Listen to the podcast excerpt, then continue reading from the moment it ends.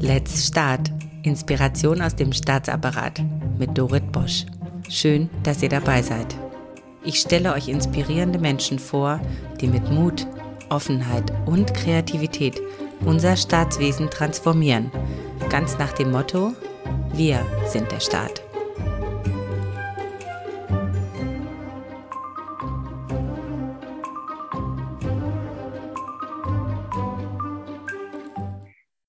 Ich begrüße heute ganz herzlich Katharina Peranitsch und Jan Holze. Beide leiten gemeinsam die Deutsche Stiftung Engagement und Ehrenamt. Sie wurde im März 2020 gegründet. Die beiden sind nach meinem Dafürerhalten ein sehr harmonisches Team und jeder steckt für sich voller Ideen und man kombiniert die klug miteinander. Sie sind beide offen und neugierig und voller Tatendrang, haben viele Ideen, die auch für die Transformation der Verwaltung genutzt werden können. Ich bin sehr gespannt, welche Ideen das sind und vor allen Dingen, wie man als gemischtes Team zusammenarbeitet. Liebe Frau Peranitsch, lieber Herr Holze, herzlich willkommen bei Let's Start. Das ist das erste Doppelinterview, das ich führen darf. Und ich darf ganz kurz ausplaudern. Herr Holze, Sie hatten erst vorgeschlagen, das Interview mit Frau Peranitsch zu machen. Und ich habe gesagt, nein, ich nehme Sie am besten alle beide. Ähm, ist das öfter so bei Ihnen, dass Sie sich so die Bälle zuwerfen und dass der eine für den anderen so mit fürsorgt? Auch ich finde, äh, da wo Kompetenz ist, da soll auch Kompetenz zur Schau gestellt werden. Insofern äh, finde ich das gar nicht schlecht, äh, wenn Sie Frau Peranic auch alleine einfach mal interviewen. Aber wenn ich auch etwas dazu beitragen kann, dann bin ich natürlich froh darüber und freue mich deshalb auch auf das Gespräch zu dritt. Und wie ist es bei Ihnen, Frau Peranic? schieben Sie manchmal den Ball zu Herrn Holz, wenn Sie sagen, ach, das ist jetzt was für dich, das passt super gut zu dir? Ja, da, da, schließe ich mich meinem Kollegen natürlich an, der, wie man schon merkt, sehr charmant ist, äh, eine, eine tolle Zusammenarbeit. Und ja, selbstverständlich ist es so, dass wir schauen, wer von uns beiden passt da jetzt besser, aber wir machen auch ziemlich viele Dinge gerne gemeinsam. Ist es denn von Anfang an so gewesen? Also eine Doppelspitze ist ja schon sehr ungewöhnlich. Also ähm, äh, das äh, passiert ja nicht sehr häufig. Würden Sie sagen, das ist auch ein Erfolgsmodell? Und ähm, wie läuft genau Ihre Zusammenarbeit ab? Ja, das Spannende ist ja auch bei uns gewesen, äh, um hier mal ein bisschen interner auszuplaudern, Wir dass das, interner. dass das ähm, Vorstellungsgespräch äh, stattgefunden hat mit drei Bundesministern und Bundesministerinnen und drei Staatssekretärinnen und drei Staatssekretären. Und allein diese Situation war für uns natürlich äh, schon hochspannend. Äh, ich denke, Katharina Peranic sieht das genauso.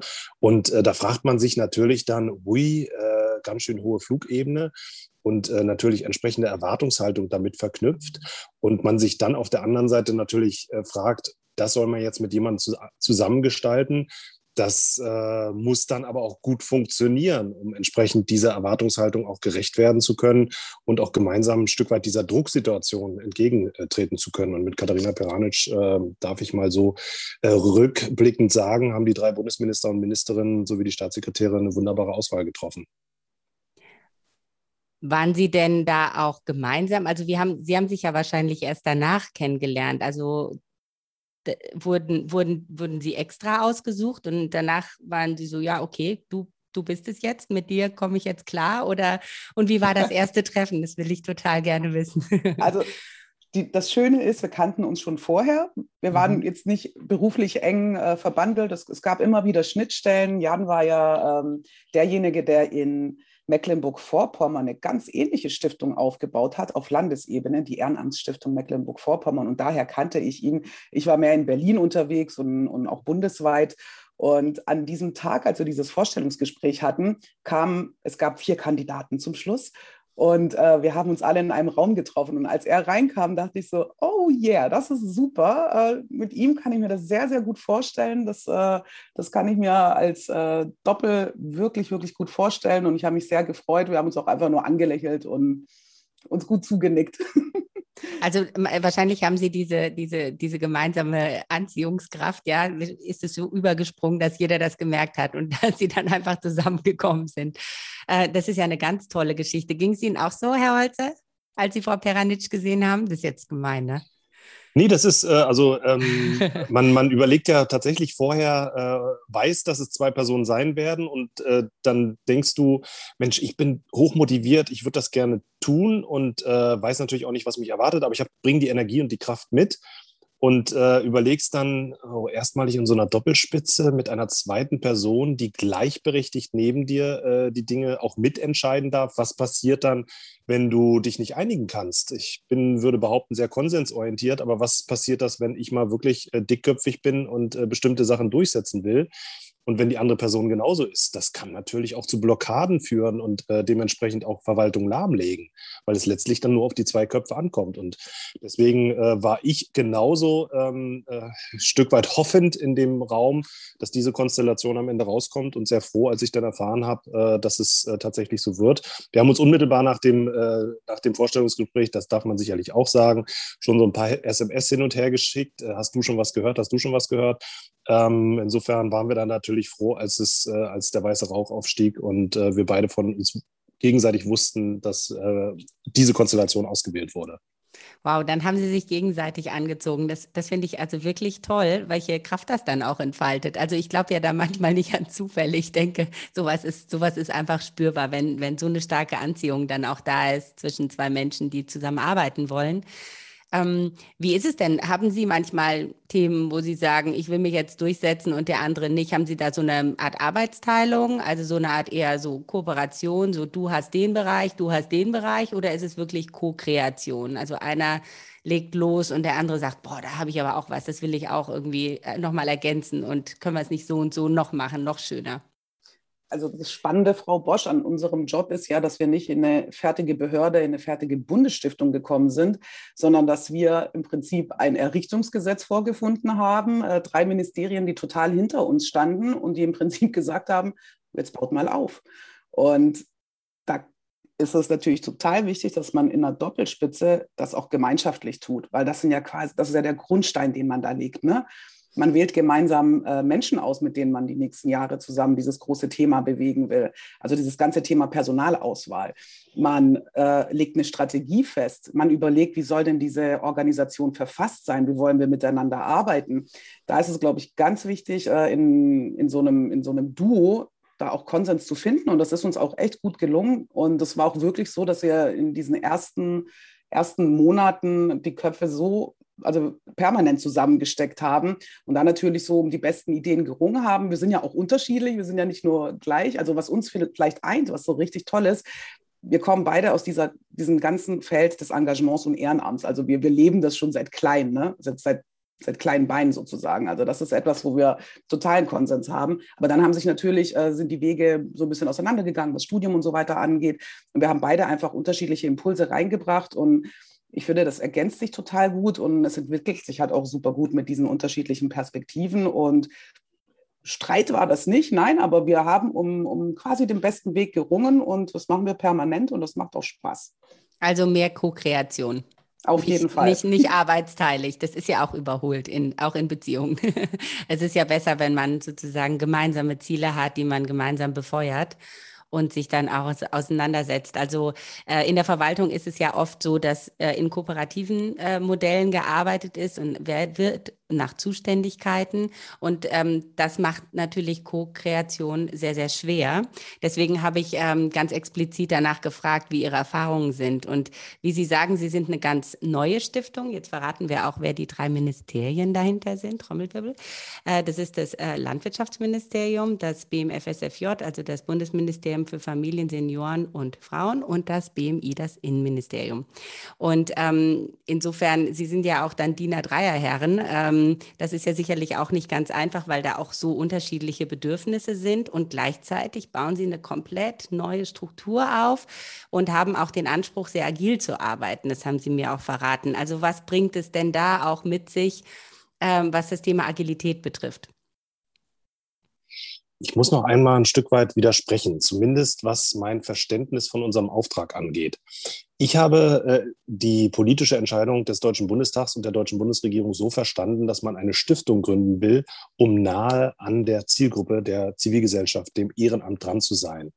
Damit würde ich die Begrifflichkeit Diener dreier Heeren zu sein, nämlich der drei Bundesministerien, etwas re äh, relativieren wollen. Natürlich sind die auch im Stiftungsrat bei uns vertreten, aber es sind genauso gut andere Akteure der Zivilgesellschaft, des Deutschen Olympischen Sportbundes, des Katastrophenschutzes, ähm, der Landjugend, der Landfrauen und weitere äh, Akteure, die bei uns auch im Stiftungsrat äh, mit sind und natürlich auch den Rahmen gestalten wollen.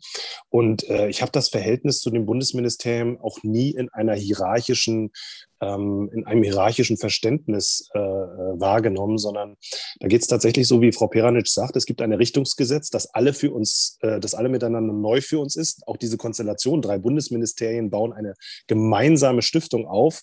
Das hat auch durchaus zu, ähm, wie soll ich sagen, Gewöhnungseffekten auf Ebene der Ministerien geführt ähm, sodass wir wahrnehmen konnten, dass wir sehr viel Freiraum hatten, diesen, diese, dieses Errichtungsgesetz, das uns den Rahmen vorgibt, auch tatsächlich ausgestalten zu können. Natürlich bedarf es hier auch einer Vertrauensbildung nicht nur im Vorstand zwischen uns beiden, sondern auch äh, auf Ebene der Ministerien, mit den Ministerialverwaltungen, mit den zivilgesellschaftlichen Akteuren Vertrauen aufzubauen. Aber äh, ich habe es nie als ein Hierarchieverhältnis wahrgenommen, sondern tatsächlich an, als eine Partnerschaft, um gemeinsam das äh, große Feld des Ehrenamts beackern zu können und tatsächlich einer Stärkung zuführen zu können. Aber jetzt zur eigentlichen Frage kann ich mir vorstellen, dass Katharina Peranic äh, zum Thema agilen Arbeiten vielleicht noch besser darauf eingehen kann. Genau, äh, sehr, sehr gerne.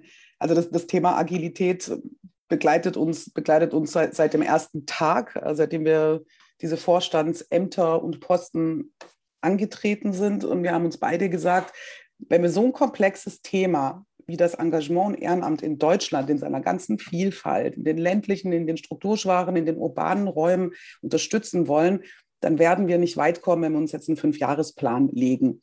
Insbesondere äh, der Aufbau in Zeiten einer Pandemie äh, hat auch nochmal dafür gesprochen, dass wir da dass wir da wirklich agile Methoden und ein agiles äh, Mindset, dieses wunderschöne Wort, also eine agile Haltung brauchen, um dieser großen Aufgabe gewachsen zu sein.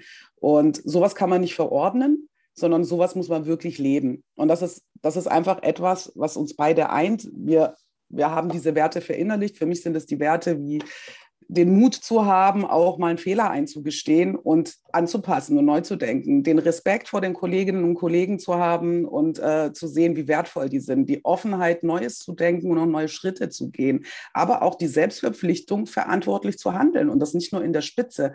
Und das ist im Prinzip das, was wir auch unseren Kollegen und Kolleginnen immer wieder tagtäglich in, den, in der Art und Weise, wie wir zusammenarbeiten, äh, vorleben und auch mit auf den Weg geben, weil wir glauben, das, das ist echt eine einmalige Chance, so eine Bundesstiftung für das Engagement und Ehrenamt. Und wir wollen die beste Arbeit machen, die dann wirklich vor Ort hilft. Weil äh, ohne die Engagierten äh, wäre unsere Gesellschaft wirklich nicht so schön. Und deswegen brauchen wir, brauchen wir eine Arbeitsumgebung, die es ermöglicht, nicht nur stabil Verwaltungsabläufe umzusetzen, sondern wir brauchen auch Menschen und Strukturen und Prozesse, um Innovationen auf die Straße zu bringen und schnell auf Veränderungen reagieren zu können. Genau, und so kam das dann eben, dass auch in jeder einzelnen Ausschreibung von uns, sei das ein Jurist, ein Haushälter, ein, eine Referentin, ein Referent für Digitalisierung immer drin stand, ähm, entweder Kenntnisse im agilen Arbeiten oder die Bereitschaft, ähm, in so einem Modell zu arbeiten und sich diese äh, Methoden und Prozesse anzueignen. Und das war spannend dann in den Vorstellungsgesprächen, genau diesen Punkt immer wieder zu diskutieren. Äh, können Sie ein bisschen erzählen, was genau spannend war? Ich, da bin ich jetzt sehr neugierig. Ja, also man hat dann natürlich gemerkt, wer, wer wirklich bei uns, ähm, bei uns mitarbeiten wollte, ist ja total spannend. Ne? Es ist ja irgendwie so was zwischen Start-up und, und, und Behördenaufbau, was wir hier seit äh, 13 Monaten tun. Die Menschen, die das wirklich wollten, haben sich vorbereitet und haben auch natürlich über dieses Thema Agilität äh, gelesen. Und die meisten von ihnen ähm, finden das im Prinzip gut, hatten aber wenig Erfahrung, haben aber die Offenheit mitgebracht und gesagt, okay, wir machen das, äh, darauf lassen wir uns ein. Und manche waren dann aber auch irgendwie so, wo man gemerkt hat, die haben sich nicht so wirklich damit auseinandergesetzt. So, ja, nö, ich möchte jetzt hier meine Stellenbeschreibung haben. Dann habe ich hier einen schönen Job, der nach TVÖD bezahlt ist, bis ich in Rente gehe und dann ist alles gut. Das ist aber nicht das, was wir brauchen für einen Aufbau, sondern wir brauchen wirklich Leute, die Lust haben, mitzugestalten und ihre ganze Kompetenz einzubringen. Und wie kriegen Sie das raus in einem Vorstellungsgespräch? Also, dass dieses Feuer da brennt, weil in der Tat äh, gibt es wenig Berührungspunkte in der Verwaltung. Äh, man ist ja nicht ähm, agiles Arbeiten gewöhnt. Also, ich habe jetzt gerade großes Glück, dass ich so arbeiten darf, aber das war auch nicht immer so oder man muss sich diese Freiräume schaffen, die Sie ja auch äh, vom Stiftungsrat bekommen. Insofern bin ich sehr froh über den, über diesen etwas provozierenden Einwand, dass wir das geklärt haben, dass Sie auch diese Freiräume haben, das so aufzubauen. Das ist ja normalerweise, wenn Sie in einer gewachsenen Struktur sind, äh, ist das ja nicht der Fall. So, jetzt ziehen Sie Leute aus gewachsenen Strukturen, ja, vielleicht sogar aus diesen drei Ministerien oder auch darüber hinaus, vielleicht auch von, von außen. Was ist da Ihr, ähm, Ihr Kriterium, wenn jemand zu Ihnen kommt? Ist es die Neugier oder ist es das, was er schon kann? Ähm, um, um nochmal auf die Grundsatzfrage zu kommen, wie erkennt man es in einem Vorstellungsgespräch? Also natürlich ganz viel Menschenkenntnis, äh, aber auch ganz simple Fragen. Wenn, wenn Sie jemanden fragen, wie, was hat sich für Sie verändert durch die Pandemie in Ihrem Arbeitsumfeld? Da merkt man ganz schnell, wie jemand tickt. Oh, gute Frage. Also gerade bei Auswahlprozessen, ich meine, wenn wir mehr agil arbeiten wollen, müssen wir ja auch in Aus Auswahlprozessen oder in, in Personalgesprächen müssen wir das ja auch rausfinden. Also Sie haben es direkt an der Pandemie festgemacht. Und wie, wie waren da so? Naja, es, es, es gab einfach diejenigen, die gesagt haben, ja nö, dann war erstmal so ganz lang gar nichts. Oh.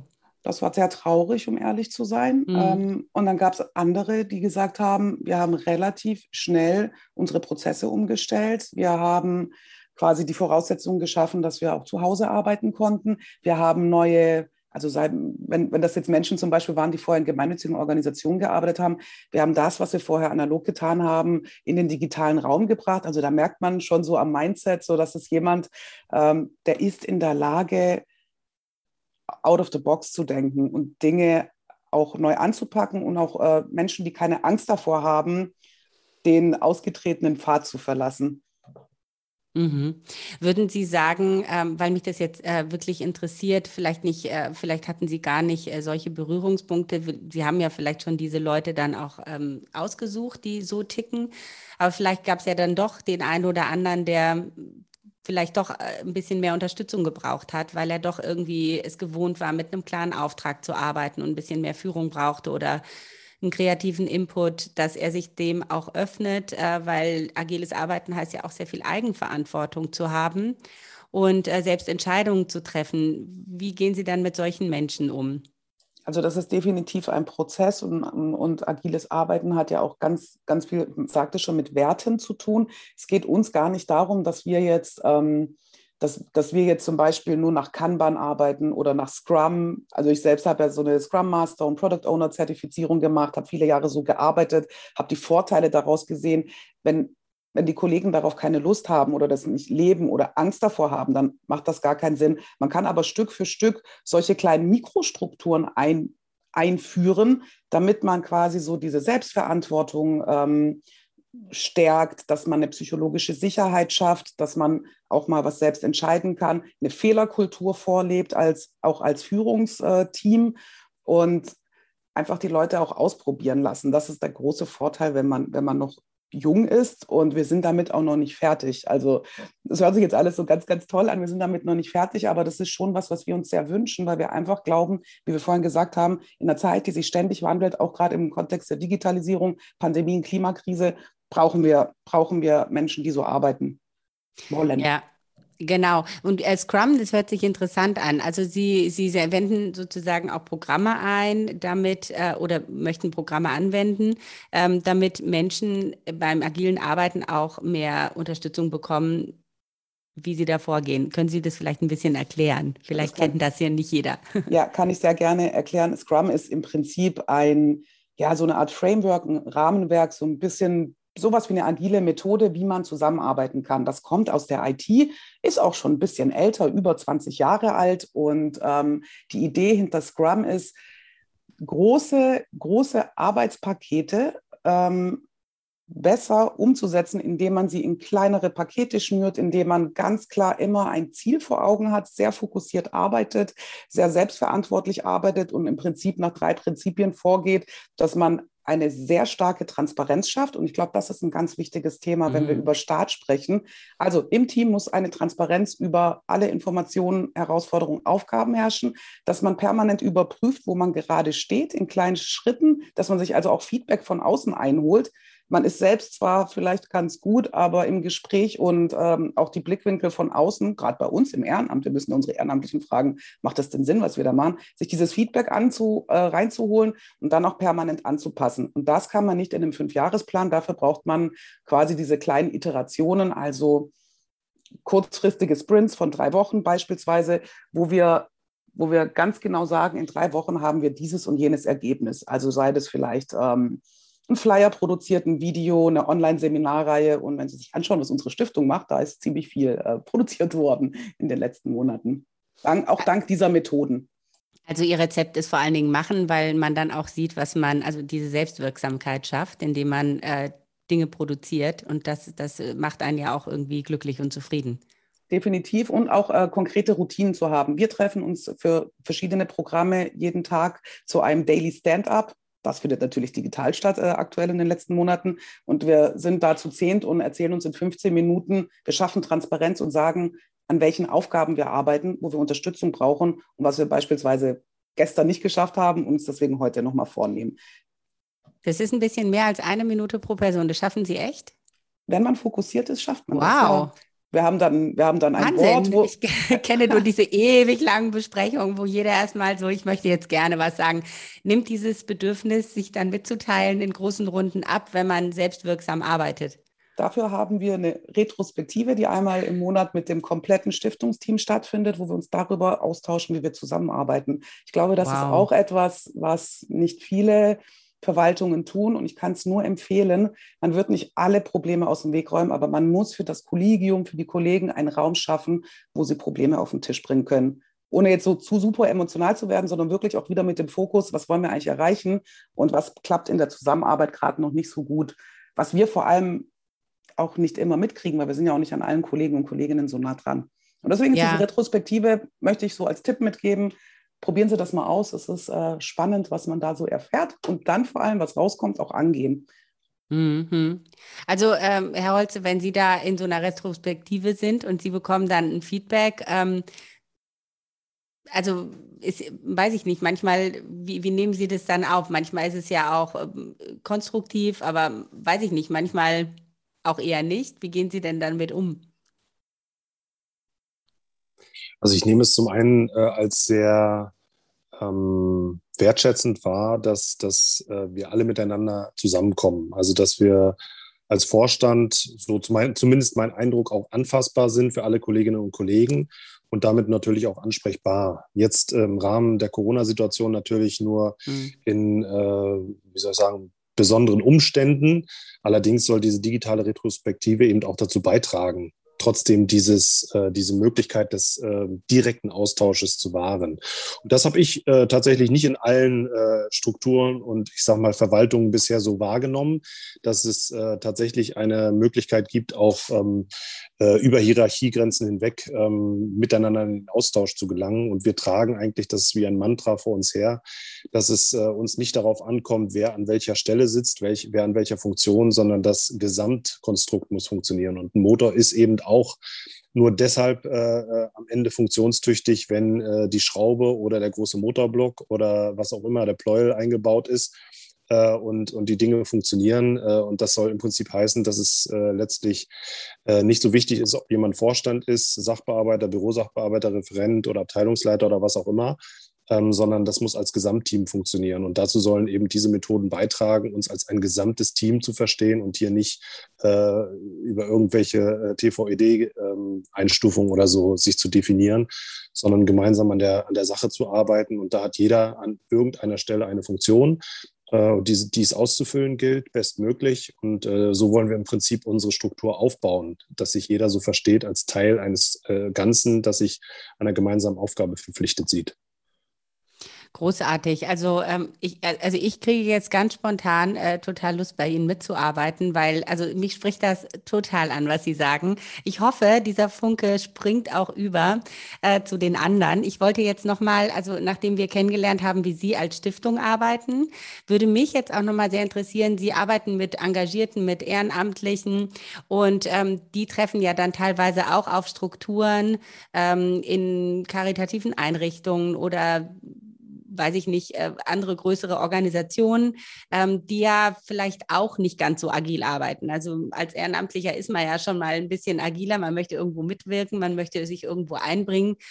Wie kriegen Sie da diesen Match hin? Sind Sie da auch ein Stück weit Brückenbauer oder Herr Holze? Na, zunächst kann man ja feststellen, dass die Strukturen des Ehrenamtes ein Erfolgsmodell sind in Deutschland. Äh, Deutschland ist äh, Vereinsweltmeister, wenn man so will. Ähm, die, die Strukturen haben sich über Jahrzehnte, äh, über 100 Jahre, ähm, sind die Themen der vereinsrechtlichen Rahmenbedingungen schon im bürgerlichen Gesetzbuch verankert. Es soll also heißen, dass sich das Thema Verein, Organisation, Stiftung bewährt hat, um Engagierte zu binden und auch aufzunehmen. Gleichwohl äh, stellen wir fest, äh, also und dazu kommt, dass äh, die, die Strukturen oder die Anzahl der Vereine auch immer noch wächst. Also es ist nicht äh, so, dass wir einen Rückgang haben. Trotzdem hören wir allenthalben das Klagen über fehlende Engagierte. Und ich glaube, dass äh, so eine Stiftung durchaus auch mal den Finger in die, in die Wunde legen kann und auch legen muss, darauf aufmerksam zu machen, dass es nicht nur an den Engagierten selbst liegt sondern wenn Sie die Zielgruppe Jugendliche ansprechen, sagen uns wissenschaftliche Untersuchungen, junge Menschen sind motiviert, die wollen sich einbringen, die wollen sich engagieren, die wollen Gesellschaft mitgestalten. So dass es natürlich die Frage aufwirft, sind die Strukturen eigentlich bereit dazu, dieses, diese Motivation, diese Energie von jungen Menschen aufzunehmen.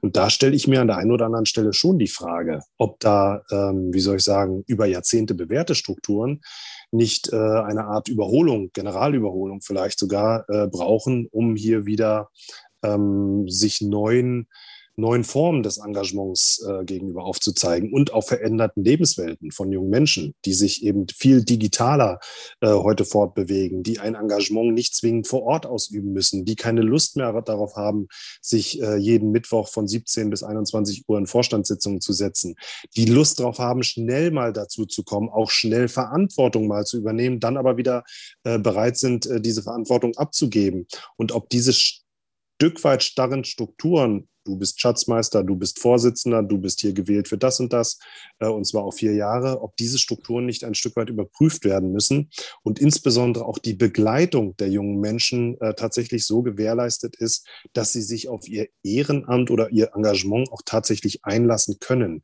Stichwort Qualifizierung und Vorbereitung, Transparenz, was es eigentlich heißt, so ein Engagement auszuüben. Und ich glaube, da müssen wir äh, auf Ebene der Strukturen, Stichwort Vereine, ähm, auch äh, an der einen oder anderen Stelle dazu beitragen, äh, doch über die eigenen Strukturen nachzudenken.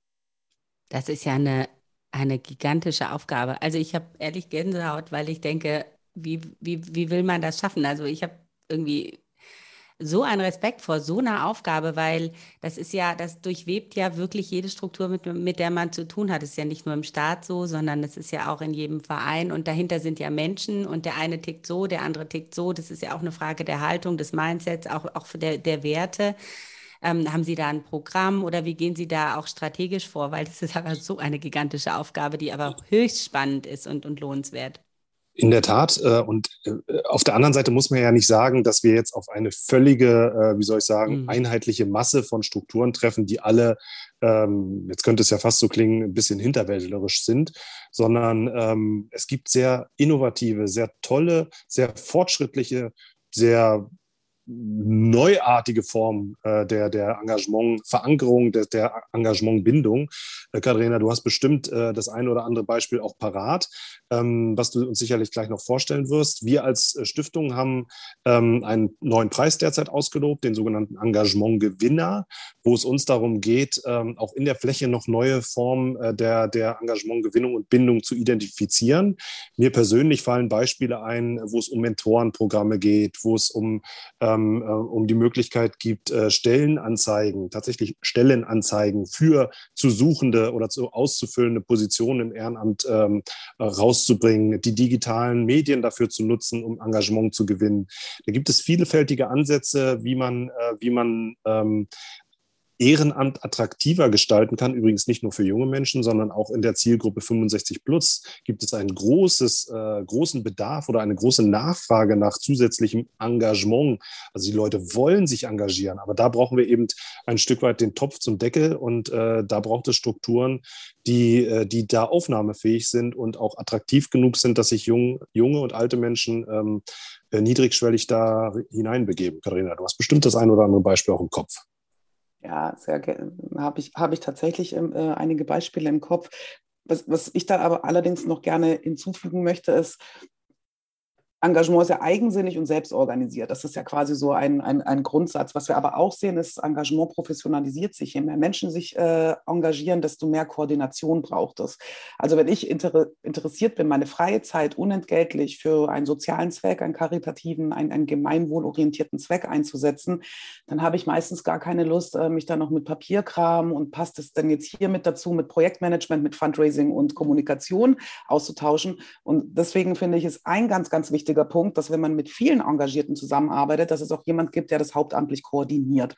Und diese Personen müssen sehr gut qualifiziert sein, weil das ist, ähm, das ist eine Aufgabe, die nicht so einfach ist, ähm, Menschen mit Organisationen zu matchen, ähm, Bedarfe, mhm. die die Engagierten haben, aber auch die Bedarfe, die die Organisation hat, klar und transparent zu kommunizieren, weil wenn das nicht wenn das nicht gut gemacht wird, springen die Engagierten ab und die Organisationen sind ähm, nicht besonders zufrieden. Deswegen bin ich ein großer Fan von freiwilligen Koordinationen. Es gibt auch Menschen, die machen das, auch das ehrenamtlich. Finde ich wirklich immens toll, aber das ist sehr wichtig. Also wenn man sich so ein bisschen den Zyklus anschaut, ich habe eine, eine, Organisation gefunden, eine gemeinnützige, die sich, keine Ahnung, dafür ähm, dafür einsetzt, dass Kinderarmut in meinem Kiez, in meinem, meinem Stadtteil reduziert wird und ich möchte da mithelfen. Dann gibt es einfach einen Strauß an Aufgaben. Und wenn ich jemand Hauptamtlichen da habe, der mich begleitet, von vorne bis hinten, der mir aufzeigt, hier brauchen wir Unterstützung. Das würde bedeuten, ähm, einen zeitlichen Aufwand bei dir von drei Stunden, sagen wir mal,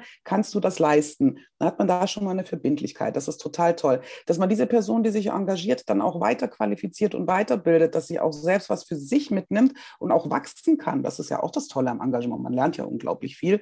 Und dass man dann bei Konflikten eben auch einen Ansprechpartner hat, ähm, der, der da einen unterstützt und vor allem, wenn man geht, dass man eine gute Verabschiedung hat. Ähm, dass, dass das sowohl für die Organisation als auch für die Engagierten ähm, ja kein, kein Schmerz, keine schmerzliche Trennung ist, sondern einfach aufgrund von Umzug, Wegzug oder einfach keine Zeit mehr ähm, einen guten Abschied beinhaltet. Ich finde, das ist total wichtig, um Engagement heutzutage oder Engagierte noch besser zu unterstützen.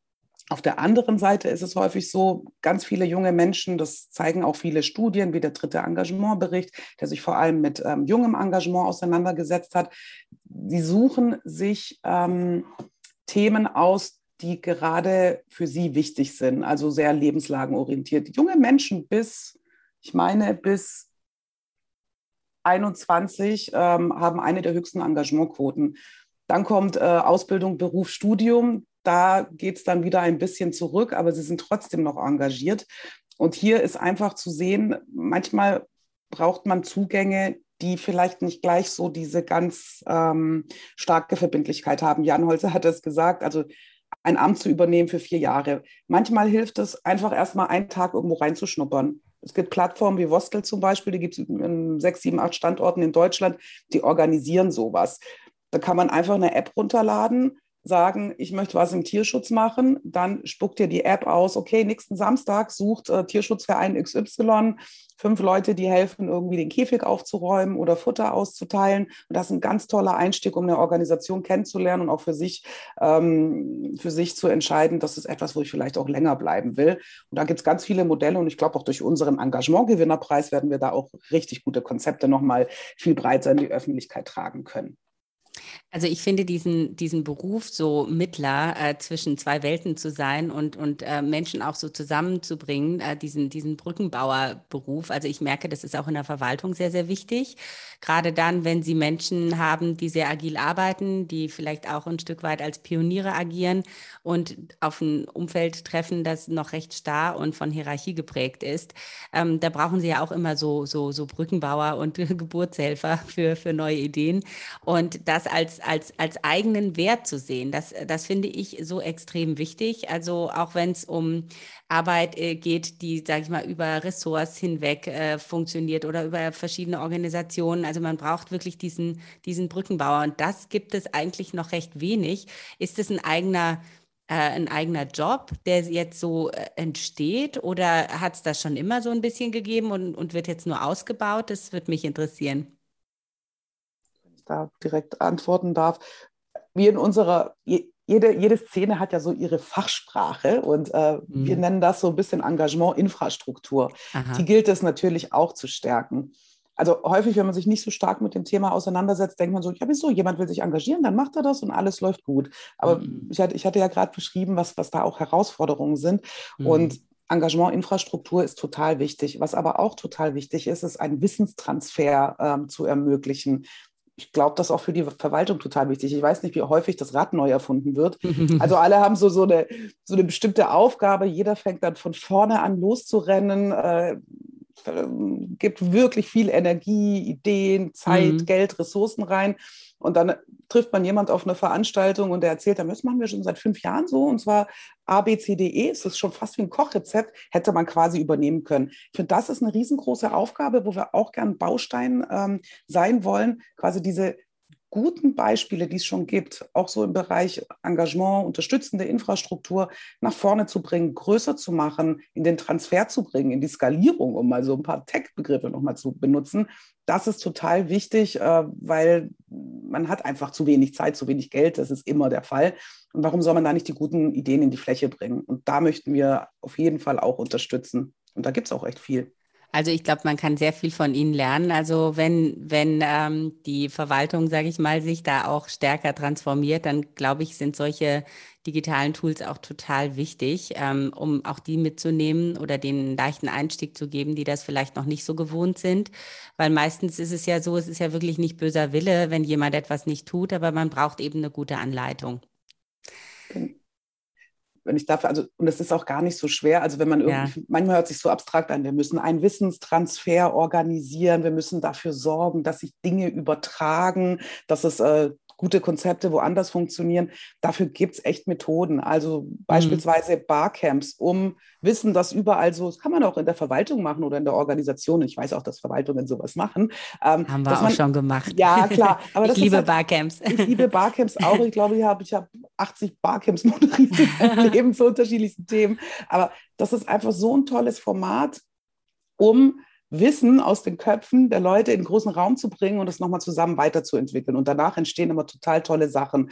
Man kann äh, super gut in, äh, auf digitalen Plattformen auch nochmal so ein bisschen konkreteres Wissen zusammen weiterentwickeln. Ich meine, die Wikipedia ist nicht umsonst eines der größten äh, Ehrenamtsprojekte weltweit. Das ist ja unsere Enzyklopädie mittlerweile von Ehrenamtlichen getragen. Das funktioniert auch. Also ich glaube, da ist noch ganz schön viel Spielraum drin in Zukunft.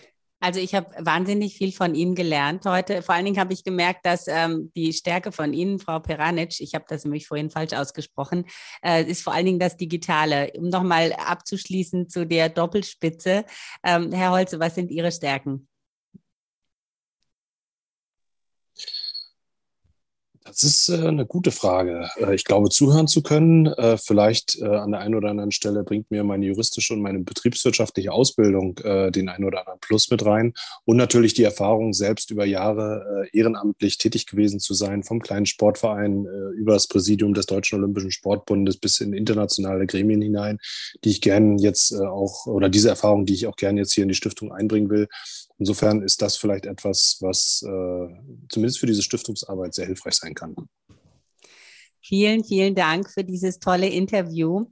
Äh, haben Sie noch irgendetwas auf dem Herzen, das Sie uns gerne mitgeben möchten, den Zuhörerinnen und Zuhörern, vor allen Dingen aus der Verwaltung? Alle beide, wie schön. Ja, also ich würde äh, gern auch das verbinden mit einem Aufruf. Ähm, äh, also wir, wir lernen gern dazu, auch von Dritten.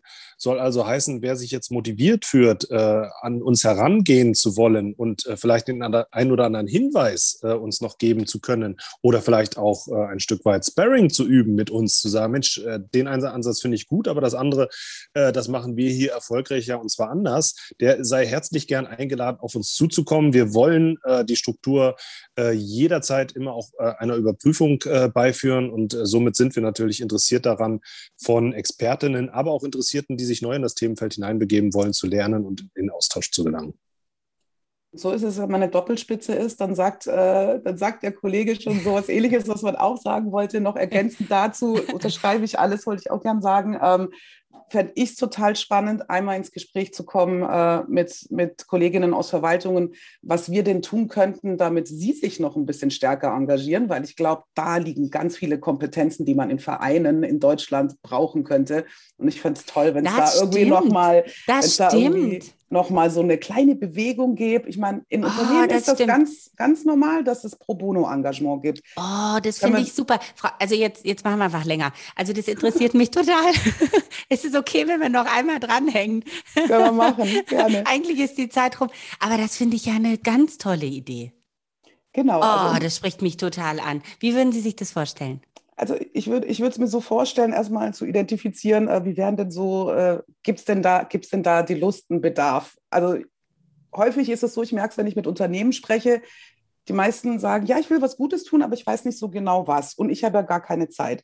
Da können wir, glaube ich, ganz gut helfen. Darüber haben wir heute schon gesprochen und ich fände es spannend, wenn man so eine Art Netzwerk bilden würde von Verwaltungsmenschen, die Lust haben, ihre Kompetenzen in Vereine reinzubringen. Wir nennen sowas Pro Bono-Netzwerk. Das wollen wir nächstes Jahr machen. Und wenn Ihre Zuhörerinnen und Zuhörer ja. da auch Lust haben und Sie, Frau Bosch, dann machen wir das. Na klar. Ich mache mit.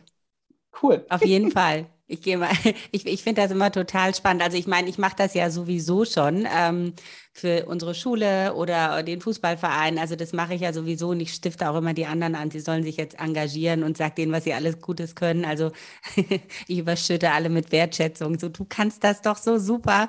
Und das hilft wirklich, weil ich glaube, wir, es ist jetzt eine Zeit, wo wir das auch wirklich brauchen. Und es macht glücklich und schön. Ganz klar. Also ganz herzlichen Dank für dieses super Interview. Es hat mir riesig Spaß gemacht und auf Wiederhören. Tschüss. Tschüss, vielen Dank. Uns hat es auch Spaß gemacht. Und das war es bei Let's Start, Inspiration aus dem Staatsapparat mit Dorit Bosch. Schreibt mir gerne und abonniert diesen Kanal, damit ihr keine Folge verpasst. Let's Start. Viel Spaß bei der Umsetzung.